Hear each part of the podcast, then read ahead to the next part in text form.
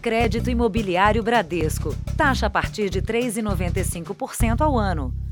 Olá, boa noite. Boa noite. Foi preso hoje em São Paulo um suspeito de participar da morte do policial militar Leandro Patrocínio. Outras duas pessoas que já foram identificadas estão foragidas. Foi por meio de uma impressão digital encontrada neste imóvel que a polícia chegou até o suspeito.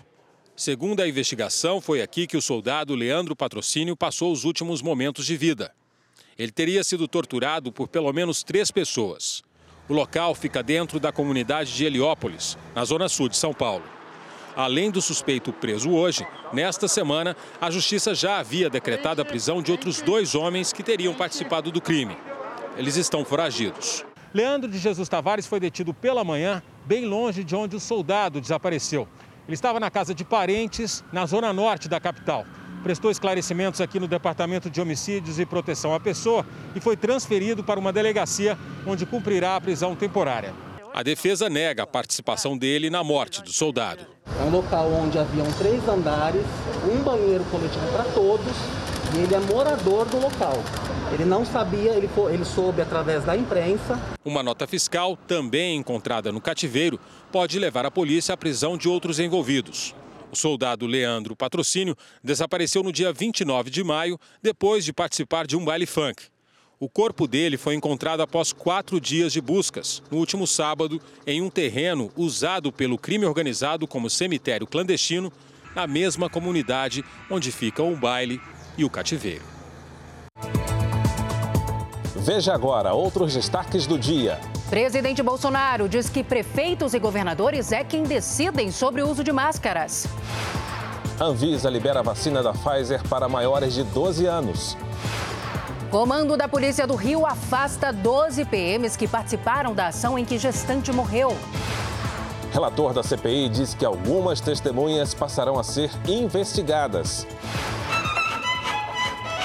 E a história do luthier que constrói e afina os instrumentos numa região barulhenta de São Paulo.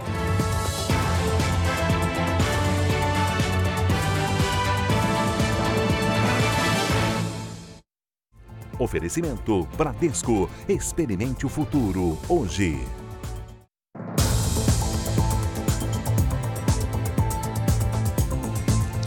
Comissão dos Direitos Humanos da Ordem dos Advogados do Brasil no Rio de Janeiro pede que seja investigada uma possível fraude processual cometida por policiais militares após a morte da designer Kathleen Romeu. Doze policiais militares foram afastados do serviço nas ruas. Foi o primeiro depoimento da família à polícia. A avó, o namorado e os pais de Kathleen Romeu passaram quatro horas na delegacia. Todo dia a gente vê isso daí pedindo justiça, pedindo mudança e nunca muda. Mas se não tiver ninguém para pedir, aí mesmo que nunca vai mudar. Então por ela a gente tem que falar, por ela a gente tem que ter voz. Nessa sexta-feira, os amigos da jovem publicaram um manifesto em uma rede social onde também pedem justiça. Os 12 policiais militares que estavam na ação no dia da morte de Kathleen foram afastados das funções. A corregedoria também apura a conduta dos PMs, que devem prestar novos depoimentos nos próximos dias. A Ordem dos Advogados do Brasil pediu a reconstituição da cena do crime para tentar descobrir de onde partiu o tiro que matou a jovem. Nós não temos dúvidas de que foi um homicídio. Foi um homicídio e certamente um homicídio, ao que tudo indica, e há indícios muito fortes, um homicídio praticado pela Polícia Militar. Ministério Público Estadual abriu uma investigação independente para apurar se houve crime militar. Até agora, cinco policiais da Unidade de Polícia Pacificadora do Lins já foram ouvidos. Os investigadores já sabem que Kathleen morreu com um tiro de fuzil no peito, mas ainda apuram se houve fraude processual alterações no cenário da morte para dificultar as investigações e demora para prestar socorro à vítima. Eu preciso gritar por justiça por Kathleen de Oliveira Romeu. Justiça. Não foi em vão, não vai ser em vão. O prazo determinado pelo Ministério Público do Estado para que 53 barragens sejam desativadas em Minas Gerais não deve ser cumprido. Apenas 10 das 53 barragens que devem ser fechadas até 22 de fevereiro do ano que vem estão no prazo. A estimativa é do Ministério Público Estadual, que acompanha a operação de perto. As barragens estão sendo fechadas porque ameaçavam se romper, como aconteceu em Mariana em 2015 e em Brumadinho quatro anos depois. As mineradoras justificam o atraso, alegando dificuldades na remoção de toneladas de rejeitos de minério. É a primeira vez no mundo que tantas barragens são desativadas ao mesmo tempo para que depois a área que elas ocupavam seja reintegrada à natureza. Nós temos que aliar a agilidade necessária para garantir eficiência a esse descondicionamento, mas também a cautela necessária em fazer descaracterização de estruturas já construídas há muito tempo. O prazo para a desativação das barragens está previsto na Lei Mar de Lama Nunca Mais e pode ser prorrogado. Depende de aprovação da Assembleia Legislativa. Mas se ficar provado que o atraso foi intencional, o Ministério Público pretende pedir à Justiça que determine a desativação. A gente está na fase de diagnóstico para exatamente identificar é, quais são as empresas que não cumprirão por questões absolutamente técnicas e aquelas que não cumpriram é, absolutamente por omissão. Das 53 barragens, 29 são da Vale. Em nota, a mineradora diz que desde 2019, cinco barragens foram completamente descaracterizadas e reintegradas ao meio ambiente. E reforça que as estruturas são monitoradas para garantir a segurança de colaboradores e moradores do entorno. Não tivemos retorno das demais mineradoras. Outro assunto que merece a nossa atenção são as construções irregulares que avançam sem fiscalização nas áreas controladas por milicianos no Rio de Janeiro. O mercado clandestino que coloca em risco a vida dos moradores. Bairros e comunidades inteiras sob o domínio de quadrilhas violentas. O metro quadrado em terrenos da zona oeste do Rio é disputado por criminosos que ignoram as leis e demarcam território. Considerado o berço da milícia carioca, o Rio das Pedras é um desses locais. Ontem, mais um susto. Moradores saíram às pressas depois que ouviram estalos em um prédio. A Defesa Civil fez uma vistoria e determinou a demolição de dois andares. Há uma semana, na mesma comunidade, pai e filha morreram depois da queda de um edifício irregular. Próximo dali, dois anos antes, o desabamento de outra construção deixou 24 mortos. O desastre na Musema revelou a atuação dos milicianos na exploração imobiliária. Mesmo com tantos casos, as obras seguem, muitas vezes em áreas de preservação ambiental. Praticamente todos os prédios em Rio das Pedras são construções irregulares. O solo nessa região é bastante arenoso, o que torna qualquer construção por aqui uma tarefa cara e complexa. Apesar dos riscos, é muito difícil ver um prédio por aqui que tenha sido erguido com o acompanhamento de um engenheiro. A polícia diz que os milicianos chegam a ganhar 4 milhões de reais por prédio construído. Eles anunciam esse, esses lotes, né, começam a vendê-los. A partir do momento que as pessoas adquirem e começam a construir, já começam a fazer a cobrança daquelas taxas ilegais, né? taxas com base em, é, é, em crimes de extorsão, tendo em vista que pessoas armadas normalmente fazem as cobranças. Muita gente mora nessa região porque é onde o valor cabe no bolso. Algumas vezes o morador nem sabe se o local é legalizado, mas sente medo.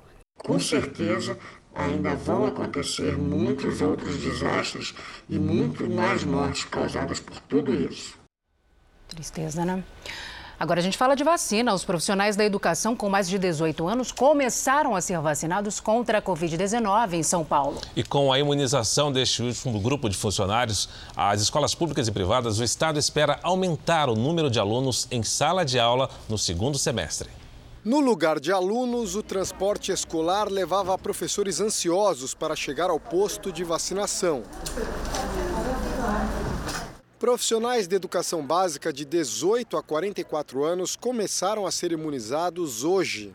Com a inclusão desse grupo, o Estado vai fechar o mês com todos os professores e demais profissionais que atuam nas escolas das redes estadual, municipal e particular vacinados. Estava preocupada em, em não poder cuidar das crianças, não vi a hora de tomar a vacina porque é muito importante mesmo. Um alívio imenso, uma alegria porque nós voltamos a trabalhar, né? Então nós precisávamos dessa imunidade, né? Camila é professora dessa escola particular. Atualmente, apenas 35% dos alunos podem participar das aulas presenciais. Essa é uma das classes onde ficam os professores responsáveis pelas aulas online, o ensino à distância, que se tornou tão comum, tão importante durante a pandemia. Mas com o processo de imunização dos professores, o corpo docente, as autoridades e os pais começam a debater em que momento todos os alunos vão poder voltar para a sala de aula? A Secretaria de Educação já estuda algumas medidas para o segundo semestre, como diminuir a distância entre as carteiras de um metro e meio para um metro e, com isso, aumentar o número de alunos por classe. A gente não tem é, como meta que todas as escolas cheguem a 100%. Então, a gente está pensando em termos de segundo semestre, a gente poder voltar com maior número de alunos. Mãe de duas alunas que estudam apenas à distância, Andrea começa a se sentir mais segura. Provavelmente em agosto as duas vão para a escola. E para os professores já vacinados, o melhor vai ser reunir a turma de novo na mesma sala. Acho que o professor foi, foi feito para ver o aluno de, de frente, né? A gente quer o contato, a gente quer ter eles presentes, né? Então vamos aos números de hoje da pandemia. Segundo o Ministério da Saúde, o país tem 17 milhões 296 mil casos de Covid-19. São mais de 484 mil mortos. Foram 2.216 registros de mortes nas últimas 24 horas. Também neste mesmo período, entre ontem e hoje, quase 48 mil pessoas conseguiram se recuperar da doença. Então, no total, já são 15 milhões 718 mil pacientes recuperados da Covid e mais de 1 milhão e 93 mil seguem em acompanhamento médico. A Secretaria de Saúde do Ceará informou que teve problemas técnicos e não forneceu os números da pandemia no estado hoje. E os médicos alertam também para a vacinação contra a gripe nas crianças. A campanha está muito abaixo das expectativas do Ministério da Saúde e é importante se prevenir contra o vírus da influenza, que também leva a quadros graves, especialmente em tempos de pandemia e inverno. Faltando exatamente um mês para o fim da campanha nacional de vacinação contra a gripe, um alerta. Apenas a metade das crianças brasileiras foi imunizada. Uma preocupação para autoridades, especialmente em época de coronavírus. A influenza é uma doença grave para a criança e nesse momento de cenário da Covid-19, a gente não quer nenhum concorrente né, para os atendimentos, para as hospitalizações. Milka ainda não levou o filho Bernardo, de 3 anos, para tomar a vacina da gripe.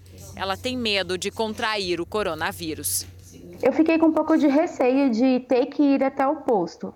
É, eu sou diabética e o Bernardo tem asma, então a gente ficou bem isolado nesse período de pandemia. Uma pesquisa feita em todo o Brasil mostra que o medo está entre os principais motivos da queda na vacinação infantil. Não só contra a gripe, mas de todas as outras vacinas do calendário. 29% dos pais adiaram a vacinação dos filhos por causa da pandemia. E 9% deles planejam voltar a imunizá-los só quando a pandemia acabar. Nas regiões norte e centro-oeste, os dados são ainda mais alarmantes. 40% das famílias atrasaram a imunização. Na última década, a cobertura vacinal infantil caiu 14% no Brasil, fenômeno que se repete em todo o mundo. A Organização Mundial da Saúde chegou a classificar a situação como alarmante, já que a vacinação pode evitar até 3 milhões de mortes por ano. Apesar da demora, Milka garante que não vai deixar a caderneta do filho sem um carimbo. A gente está vendo aí a questão da vacina contra o Covid mesmo, como que isso ajuda, sabe? Eu acredito, nossa, eu não, não deixo eles de tomar, não deixo eles deixar de tomar vacina não. O cartãozinho deles está sempre em dia. Muito bem. Começou hoje na Inglaterra o primeiro encontro do G7 desde o começo da pandemia. Vacinas, mudanças climáticas e a recuperação econômica foram os principais assuntos debatidos pelo grupo dos sete países mais ricos do mundo. Antes mesmo do início da reunião, foi anunciada a distribuição de um bilhão de doses de vacinas a países em extrema necessidade. Um grupo de manifestantes se reuniu para pressionar os líderes a firmarem acordos mais ambiciosos e efetivos para frear a pandemia. Além das sete maiores potências econômicas do mundo, Austrália, Índia, África do Sul e Coreia do Sul foram convidadas para o evento deste ano. O presidente americano Joe Biden participou da cúpula pela primeira vez desde que assumiu o cargo. No primeiro dia de evento, o presidente norte-americano disse que pretende defender uma economia global mais justa, sustentável e inclusiva. Na semana que vem, Biden vai se encontrar com a rainha Elizabeth no Palácio de Windsor e com o presidente russo Vladimir Putin, em um evento que está sendo organizado com forte esquema de segurança em Genebra, na Suíça. Depois de 10 anos, o Brasil voltou a fazer parte do Conselho de Segurança da ONU. A vaga de membro rotativo vai até dezembro de 2023. Emirados Árabes Unidos, Albânia, Gana e Gabão também foram eleitos. Pelas redes sociais, o Itamaraty diz que a escolha do Brasil reconhece a contribuição do país para os temas de paz e segurança internacionais. O Conselho de Segurança é formado por cinco membros permanentes: Estados Unidos, China, Rússia, Reino Unido e França, e por dez que mudam a cada biênio. O Brasil busca, com mais três países, o direito a uma vaga fixa. Veja a seguir: presidente Bolsonaro diz que decisão sobre máscaras cabe a prefeitos e governadores. E na série especial, olhares atentos nas ruas, na internet e no metrô podem ajudar a encontrar pessoas desaparecidas.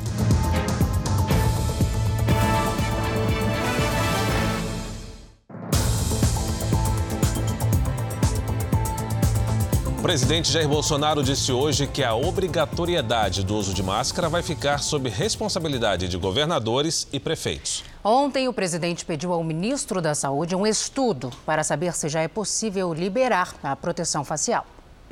Depois de um longo período sem falar diretamente com jornalistas, o presidente Jair Bolsonaro parou na porta do Palácio da Alvorada e comentou o pedido do estudo para desobrigar o uso de máscaras pelos brasileiros. Hoje eu pedi para o ministro da Saúde fazer um estudo sobre máscara. E quem, tá, quem já foi infectado, quem tomou vacina, não precisa usar máscara. Mas quem vai decidir é ele, não parecer. Se bem que quem decide na ponta da linha é o governador e prefeito. Eu não apito nada, né? Não é? Com certeza. Segundo o Supremo, quem manda são eles. De acordo com especialistas, o uso de máscaras no Brasil ainda é necessário. Os países que conseguiram desobrigar o equipamento de proteção possuem grande parte da população imunizada com as duas doses. Além disso, nenhuma vacina é totalmente eficaz. Nós temos altas taxas de circulação do vírus e é grande o número de infectados. Segundo dados do Ministério da Saúde, só 11% da população brasileira está imunizada com as duas doses. O presidente também rebateu uma declaração do governador João Dória de que poderia multá-lo caso Bolsonaro não use máscara durante passeio de moto programado para este sábado em São Paulo. Quem é, é o governador de São Paulo? Não sei. Quem é? Desconheço. É dono de São Paulo agora? Virou dono, doninho lá? Virou doninho de São Paulo? Ah, se vier aqui eu, eu multo. É assim o negócio? Em visita ao Espírito Santo, o presidente foi recebido na capital do estado por apoiadores. Ele e muitas pessoas não usavam máscaras. Bolsonaro chegou a entrar de surpresa em um avião, tirou fotos, ouviu gritos de apoio e críticas.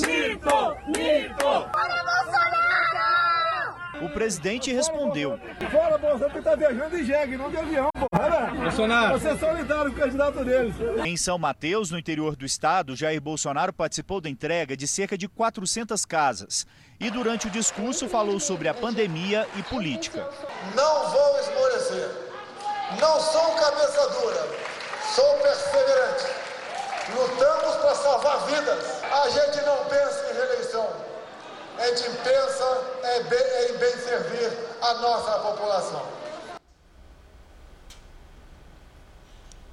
Em visita a São Paulo, o ministro da Saúde, Marcelo Queiroga, declarou que o Brasil tem contratos para aplicar mais de 600 milhões de doses da vacina contra a Covid-19 e que a flexibilização no uso de máscaras depende de uma maior vacinação. Depois de uma reunião a portas fechadas na Federação Brasileira dos Bancos, Marcelo Queiroga seguiu para a zona sul da capital paulista. Ele participou da inauguração de 36 leitos de enfermaria e 30 de UTI para pacientes de Covid no Hospital Municipal Guarapiranga. Uma parceria entre a Prefeitura e o governo federal. O ministro disse que o governo quer acelerar a vacinação. Lembrou que, se houver disponibilidade de imunizantes, o país tem capacidade de aplicar 2 milhões e 400 mil doses por dia afirmou que o compromisso é de vacinar 160 milhões de brasileiros até o fim do ano. É um empenho pessoal do presidente Jair Bolsonaro é ter a população vacinável do Brasil, ou seja, prefeito, aqueles acima de 18 anos, 160 milhões de brasileiros vacinados até o final do ano. Para tanto, nós já temos mais de 630 milhões de doses de vacinas contratualizadas. O ministro também foi questionado sobre uma possível flexibilização no uso de máscaras. Disse que a medida depende do ritmo da vacinação, como já aconteceu em outros países, e deverá se repetir no Brasil. Vai ser o nosso caso e nós estamos estudando para ter posições sólidas e nos anteciparmos em relação a todas as medidas que devem ser colocadas no enfrentamento à pandemia da Covid-19. Veja a seguir: criminosos enganam motoristas de aplicativo e ficam com o dinheiro das corridas. E na série especial, a internet e os locais de grande movimento que ajudam a encontrar os desaparecidos.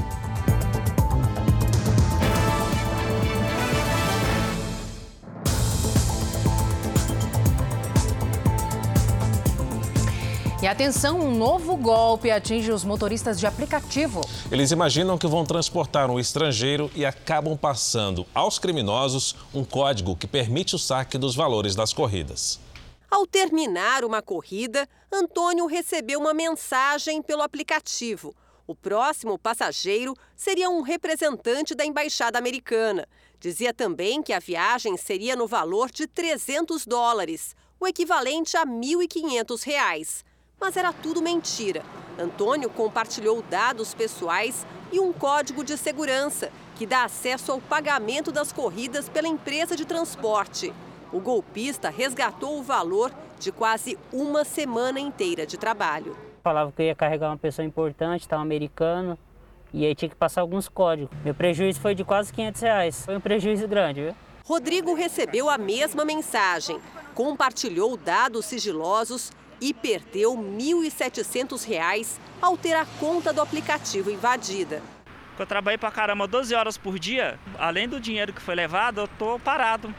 Não dá para me trabalhar no aplicativo porque a pessoa está usando os meus dados. O golpe atrai pela oportunidade de levar alguém que ocupa um cargo importante e assim conseguir uma corrida com valor mais alto. O que mais intriga, segundo as vítimas, é que a falsa mensagem chega sempre pela plataforma do aplicativo. Por isso, a maioria não desconfia de nada. Repassa o código de segurança solicitado. Em alguns segundos, o motorista descobre que aquele passageiro especial nunca existiu. Infelizmente, esse tipo de golpe tem sido comum e a, a, tem falado que as dicas de segurança são sempre as mesmas. Nunca informar o código de segurança recebido, nunca clicar em links. Wagner também caiu no golpe. Não perdeu dinheiro, mas teve a conta do aplicativo invadida. Chegou a ficar alguns dias sem poder rodar pela cidade, sem pegar passageiros. E percebeu pelo sistema que alguém tem usado o perfil dele para fazer corridas. Mas e os passageiros? E se continuar isso daí? Sequestro, matar o passageiro, fazer alguma coisa de ruim com o passageiro? Bem, o aplicativo de transporte diz que orienta os motoristas para que sejam cuidadosos com dados pessoais e não forneçam senhas ou códigos de segurança a terceiros. O Jornal da Record acompanhou a prisão de uma quadrilha especializada em furtos de tampas de bueiro. Inacreditável, né? Um crime que chama pouca atenção, mas causa muito incômodo, acidentes graves e prejuízos milionários. Polícia! Gé Gomes é funcionário de uma empresa que presta serviços para a Companhia de Saneamento do Paraná. Só que, segundo a polícia, em vez de fazer reparos na rede de água e esgoto, ele na verdade criava problemas. Quem passa na rua não sabe, mas ele está furtando. Aqui é possível ver o caminhão da própria terceirizada cheio de tampas de ferro furtadas. Além de Jean, outras duas pessoas foram presas. Em média, uma tampa como essa é comprada pelas concessionárias de água, luz e telefonia por cerca de 500 reais. Já os criminosos geralmente revendem as peças em ferros velhos e faturam aproximadamente 50 reais por tampa. Apenas 10% do valor real. Só no mês passado, a Prefeitura de Curitiba registrou mais de 100 furtos de tampões de ferro. Belo Horizonte vive um problema semelhante. Em uma única esquina, quatro tampas de ferro foram arrancadas das bocas de lobo. As fotos mostram a quantidade de tampas de bueiro recuperadas pela Prefeitura de Contagem, na região metropolitana. A situação se repete em Belém. As câmeras de segurança flagraram a tampa do bueiro sendo furtada por dois homens. Eles arrancam a peça rapidamente e a levam em um carrinho de mão. Muitas vezes, a própria população tem que improvisar para avisar o perigo dos bueiros e galerias sem as tampas. Não é apenas o lado financeiro. Né? A Polícia Civil está atuando também para evitar um risco maior, né? seja uma lesão corporal, bem como um resultado morte. A nossa produção não conseguiu contato com a defesa dos citados na reportagem. E a Polícia Federal realizou hoje uma operação que investiga o desvio de verbas públicas no enfrentamento à Covid-19. E o principal alvo da operação foi a Prefeitura de Candeias, na região metropolitana de Salvador. Os agentes cumpriram mandado de busca e apreensão na Secretaria de Saúde e na casa do prefeito de Candeias. Foram recolhidos documentos relacionados à compra de máscaras e respiradores. Segundo a investigação, os equipamentos de ventilação mecânica custaram 175 mil reais cada um, totalizando 1 milhão e 400 mil reais. A contratação foi feita em abril do ano passado, época em que o município de Candeias tinha apenas um caso de Covid confirmado, segundo a Polícia Federal. Assim que os oito equipamentos foram adquiridos, sete deles foram emprestados ao governo do estado. A aquisição foi feita em uma empresa que tem histórico de venda de veículos e nunca tinha oferecido equipamentos da área médica. Os principais elementos aí que, que corroboram essa fraude é assim, é todo o processo de dispensa e de contratação, ele foi realizado num, num único dia, né? ainda que seja uma dispensa emergencial, chama muito atenção, porque não foi de fato feita a cotação de preços, Denúncias de desvio de verba também são investigadas em outras partes do país. Em Rondonópolis, interior de Mato Grosso, a prefeitura comprou quatro respiradores falsos por 4 milhões de reais. No Rio de Janeiro, o Tribunal de Contas do Estado apontou irregularidades em contratos do governo que somam quase um bilhão e meio de reais.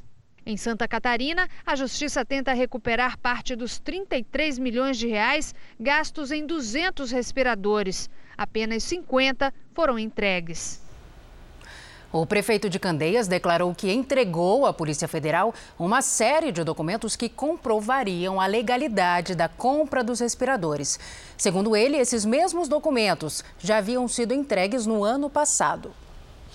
A Anvisa autorizou o uso da vacina Pfizer em adolescentes a partir dos 12 anos. Mas, por enquanto, essa faixa etária não está contemplada no Programa Nacional de Imunização. O laboratório apresentou estudos técnicos que indicaram a segurança e a eficácia da vacina em adolescentes com 12 anos ou mais. Com isso, a bula atual, que indica o uso a partir dos 16 anos, vai ser alterada. A aprovação do uso pela Anvisa traz esperança para crianças e adolescentes como os gêmeos Daniel e Rafael, que completam 12 anos no mês que vem. Eles adoram futebol e sonham se tornar jogadores profissionais. Com a vacinação, a gente poderia ter mais contato com os demais atletas e também a gente poderá assistir os jogos nos estádios. A vacina da Pfizer contra a Covid-19 já possui na Anvisa o registro definitivo, como a AstraZeneca Oxford. Outros imunizantes têm autorização para uso emergencial.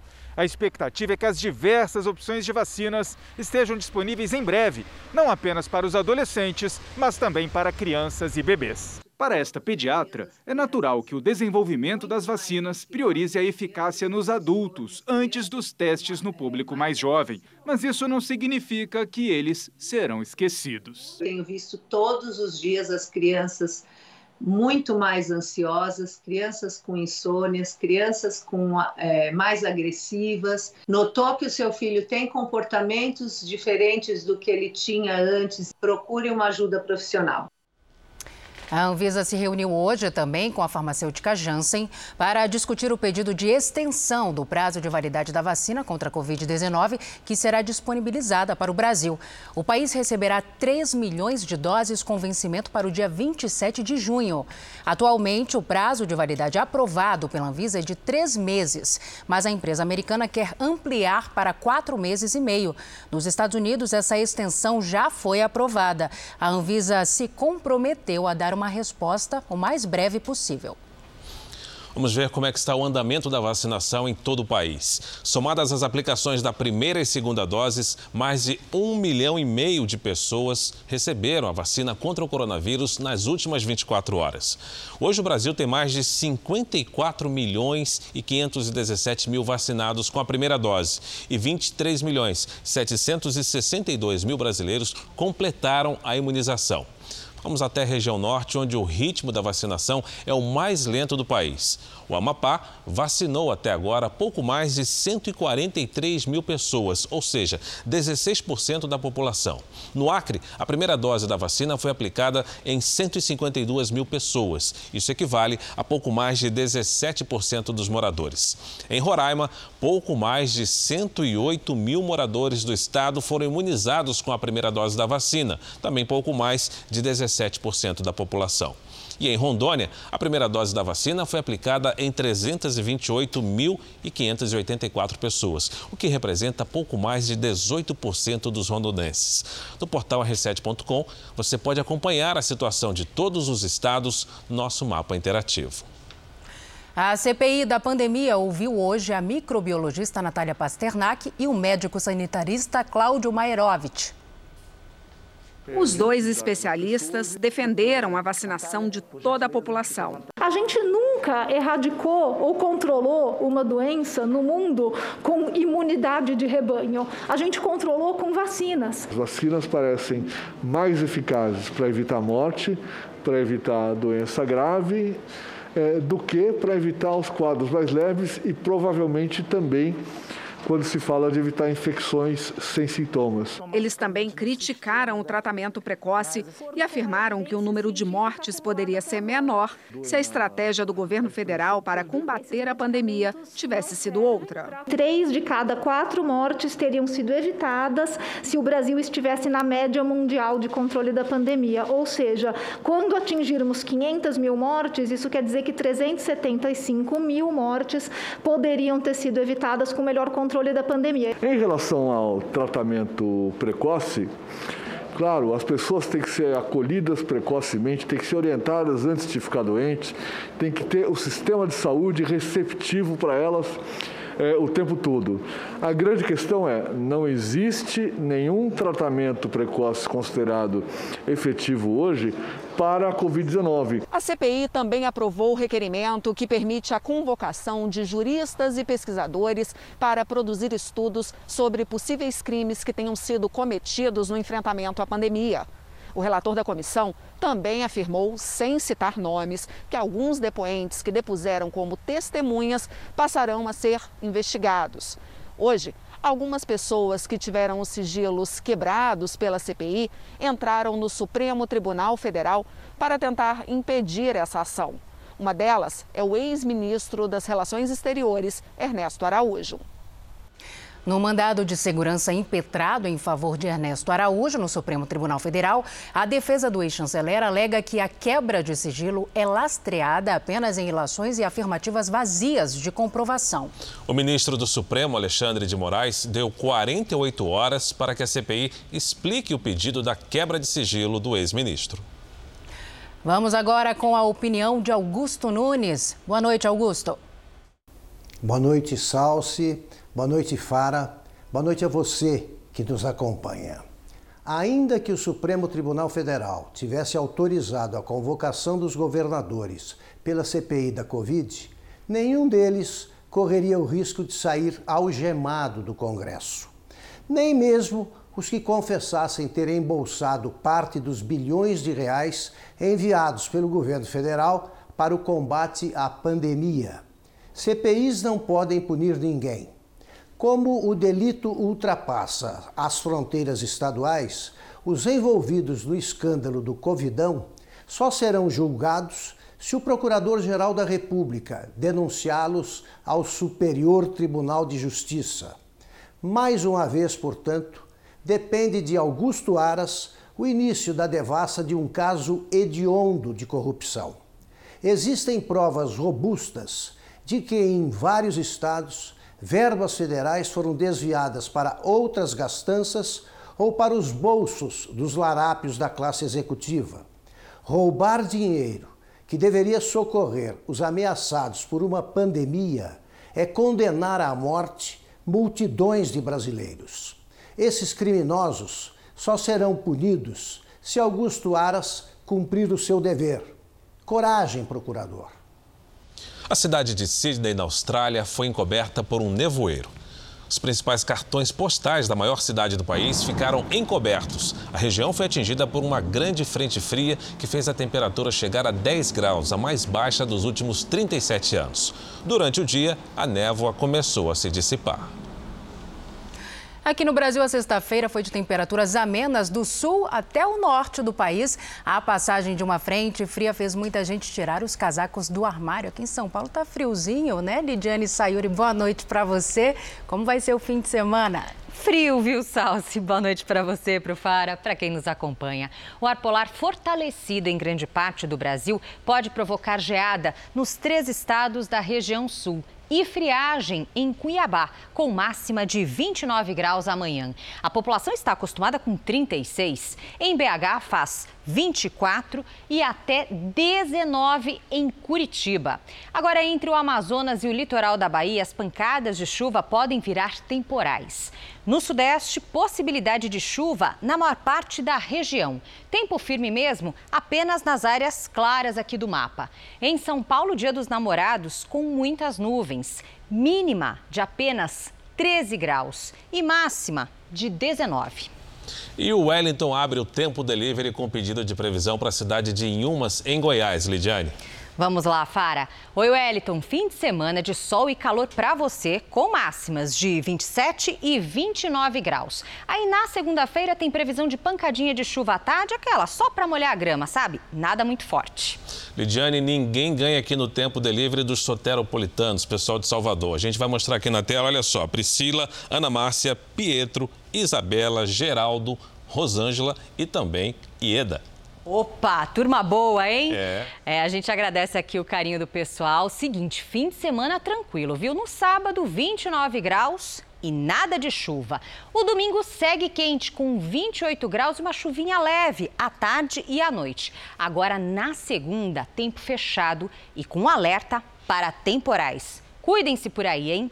Participe você também do Tempo Delivery pelas redes sociais com a hashtag Você no JR. Boa noite, gente. Boa noite. Bom fim de semana. Obrigado, Lidiane. Foi formalizado hoje um acordo para a criação de um novo governo em Israel. Depois de 12 anos, o primeiro-ministro Benjamin Netanyahu deve ser substituído. O documento será submetido ao parlamento no domingo. A nova coalizão envolve partidos de direita, centro e esquerda. O conservador Naftali Bennett deve ser o primeiro-ministro até agosto de 2023. Depois, ele será substituído pelo centrista Yair Lapid. E olha, se São Paulo pode ser resumida uma metrópole caótica de concreto, aço e muito barulho, uma janela de frente para um dos símbolos desse caos surpreende. À beira do Minhocão funciona a oficina de luthier, que dá forma, alma e também vida à madeira.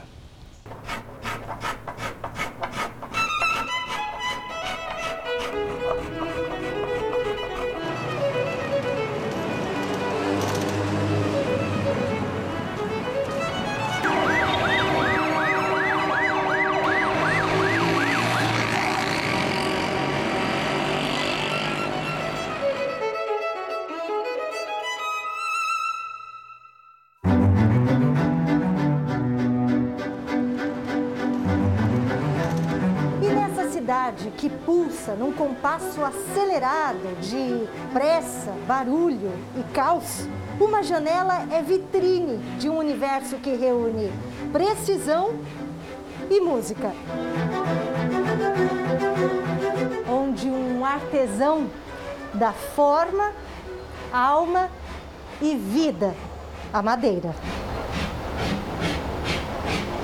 Luthier é um profissional que estuda para poder construir, consertar e restaurar instrumentos musicais. A especialidade do André são violinos, violas e violoncelos, instrumentos da mesma família e que ele começa a fazer do zero, a partir de um toco de madeira, madeira crua. É uma arte complexa? Olha, é uma arte, digamos, completa. Porque a gente lida com uma, uma marcenaria de altíssimo nível, a gente tem que aprender pintura, porque para fazer retoques nos vernizes e tem muita ciência envolvida, inclusive física acústica. Eu comecei querendo estudar violino, eu tive, devia ter uns 14 anos de idade, mais ou menos, quando eu comecei a estudar violino. Só que eu gostava muito de ficar fuçando no violino para tentar melhorar ele, tentar puxar o cavalete para cá, puxar o cavalete para lá, mexer nas cordas, tentar afinar de um jeito diferente. E aí é isso que um professor meu, que era um húngaro, o seu, seu Jorge Kissler, ele olhou para mim e falou: Olha, filho, eu acho que você tem que fazer outra profissão. Como violinista, você era um ótimo luthier. Exatamente. e aí ele via que eu gostava muito de, de mexer, e aí ele me indicou ir para Tatuí. Que tem uma escola grande lá em Tatuí, que é o Conservatório Dramático Musical Carlos de Campos lá. Estudei lá durante cinco anos, e aí depois eu vim para São Paulo. Aí chegando em São Paulo, eu fui trabalhar no Projeto Guri. Depois de um tempo que eu trabalhei lá, eu achei que eu precisava aprender muito mais. E aí eu resolvi ir para Cremona.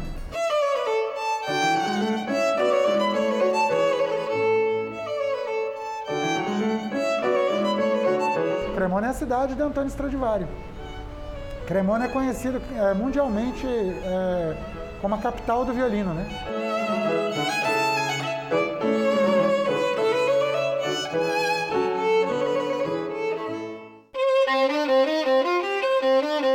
Cidade como São Paulo, em que boa parte da vida se passa dentro de um carro, às vezes é só ter um pouco de atenção e olhar para o lado para ter uma surpresa. Quem passa no alto do Minhocão pode ver o André ali, dia e noite, na marcenaria musical. Eu me apaixonei por essa janela que apesar de na época não, ela não tá ainda com essa parte toda aberta, porque ela, ela tinha duas paredes aqui na frente, mas a hora que eu vi, eu falei, meu Deus, cara, que massa que vai ficar isso daqui, vai ficar lindo.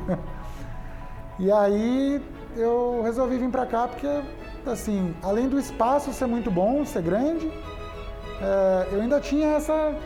Tinha o, o público do Minhocão passando na frente e vendo o que eu faço como trabalho. Porque como eu gosto muito do que eu faço, eu acho legal as pessoas conhecerem e saberem o que é a luteria.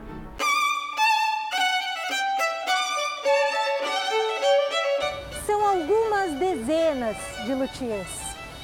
Poucos de primeira linha, numa metrópole tão grande como São Paulo. Profissionais que constroem instrumentos primorosos e são disputados pelos maiores e mais exigentes músicos do Brasil.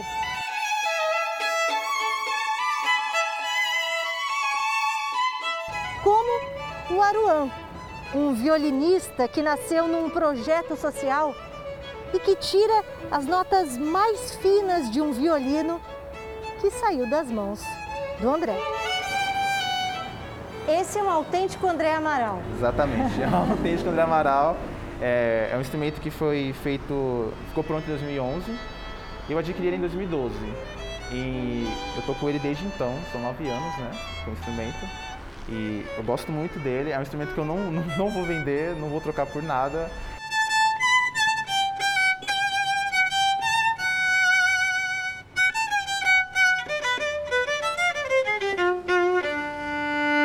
A questão mais é a projeção sonora dele, né? É, geralmente violinos de luthier, é, isso eu digo do Amaral, né? Porque eu, eu sou meio fã, assim. Ele projeta muito bem, é um som quente, caloroso, é, digamos que gordo, né? Um som que envolve, assim.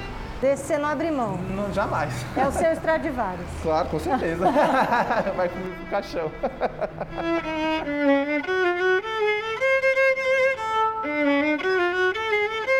O coração do meu trabalho é ver um músico tocando com um instrumento meu. ver no palco um, um solista fazendo um solo com um instrumento meu, isso é fantástico.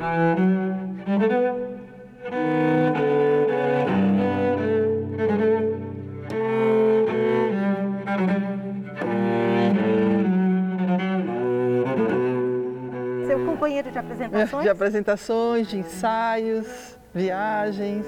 O instrumento de fábrica ele é feito por máquinas. Né? Então ele não tem a mão de uma pessoa, não tem a energia, o olhar, o corte, né? É artesanal. Essa que acho que é a principal diferença, né? Você está ali com, com, uma pessoa dedicada ao instrumento que tem como assim, nunca vai ser um instrumento igual ao outro, mesmo porque a madeira é diferente. Né? A temperatura que ele fez, do dia que ele fez era diferente. Tudo isso altera e afeta né? O, a, o corte da mão dele naquele dia não vai ser o mesmo do dia seguinte.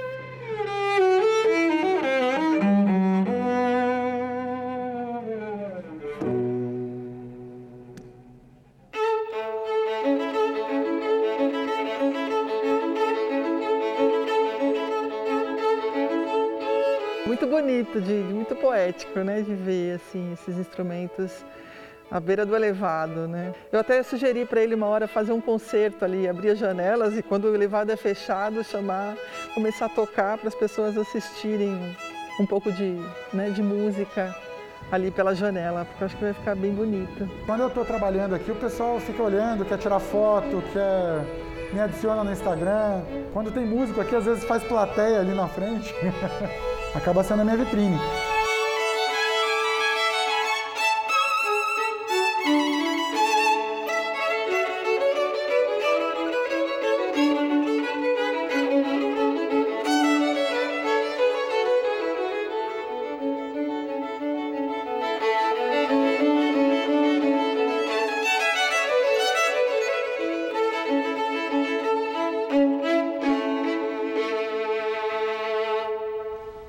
Espetáculo, né? No portal R7 no Play Plus você confere um material exclusivo dessa reportagem do luthier André Amaral. Acesse lá. Agora a nossa série especial. São inúmeras as, as, ações para ampliar a procura por desaparecidos no país e assim diminuir a aflição dos familiares. Um projeto de lei que já está na Câmara quer tornar obrigatória a divulgação pelas redes sociais de dados e fotos de desaparecidos, assim como já é feito em painéis do metrô na maior cidade do país.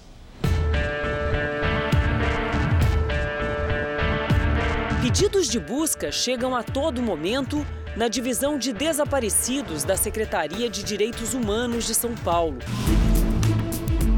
Com dezenas de casos resolvidos todos os meses, a divisão virou exemplo para outras cidades, outros estados e até outros países. Às vezes, é, durante uma noite, são três, quatro ligações de pessoas que estão adentrando dentro de abrigos municipais.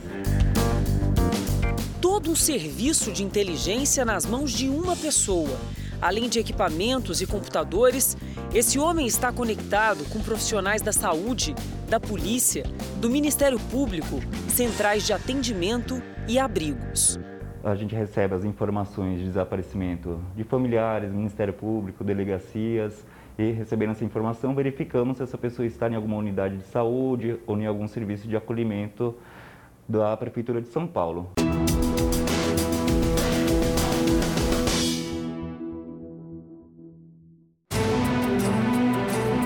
No Brasil, quase 80 mil pessoas são dadas como desaparecidas. Em situações assim, toda ajuda é bem-vinda. Desde fevereiro, um auxílio importante vem dos monitores instalados dentro dos vagões do metrô de São Paulo, que transportam milhões de pessoas todos os dias. Quatro linhas fazem esse serviço. Entre embarques e desembarques, durante a programação, os monitores exibem um anúncio diferente e humanizado. Junto com as fotos, são divulgados também dados básicos, como a idade e um telefone de contato. Tudo para chamar a atenção dos passageiros. Não é fácil achar, né? É muito Não, difícil. É muito difícil, mas com a mídia de hoje em dia, tudo é possível. Não só nos monitores dos vagões do metrô, nem só em áreas públicas. Para que campanhas assim sejam ainda mais abrangentes, um projeto de lei tenta tornar obrigatória a divulgação de fotos e dados de pessoas desaparecidas também pela internet, por parte de grupos responsáveis por redes sociais. É que por aqui o reconhecimento ganha o apoio de muitas mãos.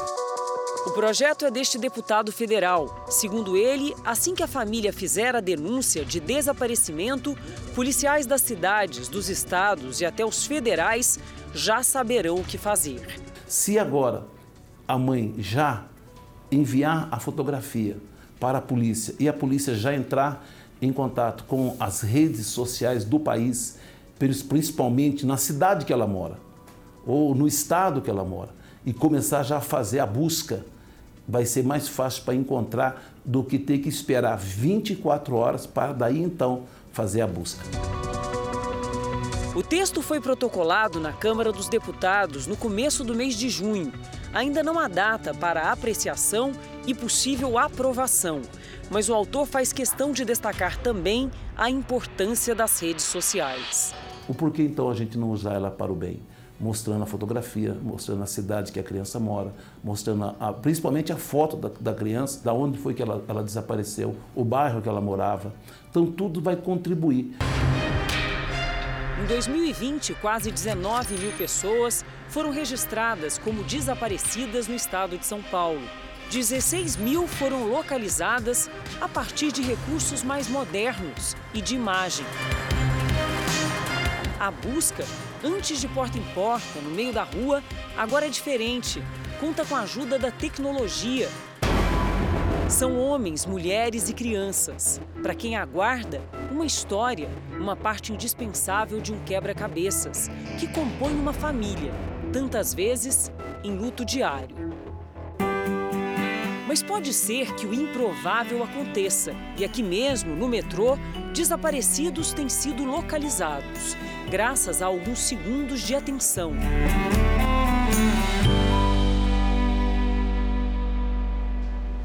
O Jornal da Record termina aqui. E à meia-noite e meia tem mais Jornal da Record. Fique agora com a novela Gênesis. Eu vejo você amanhã. Até lá. Uma excelente noite e um ótimo fim de semana.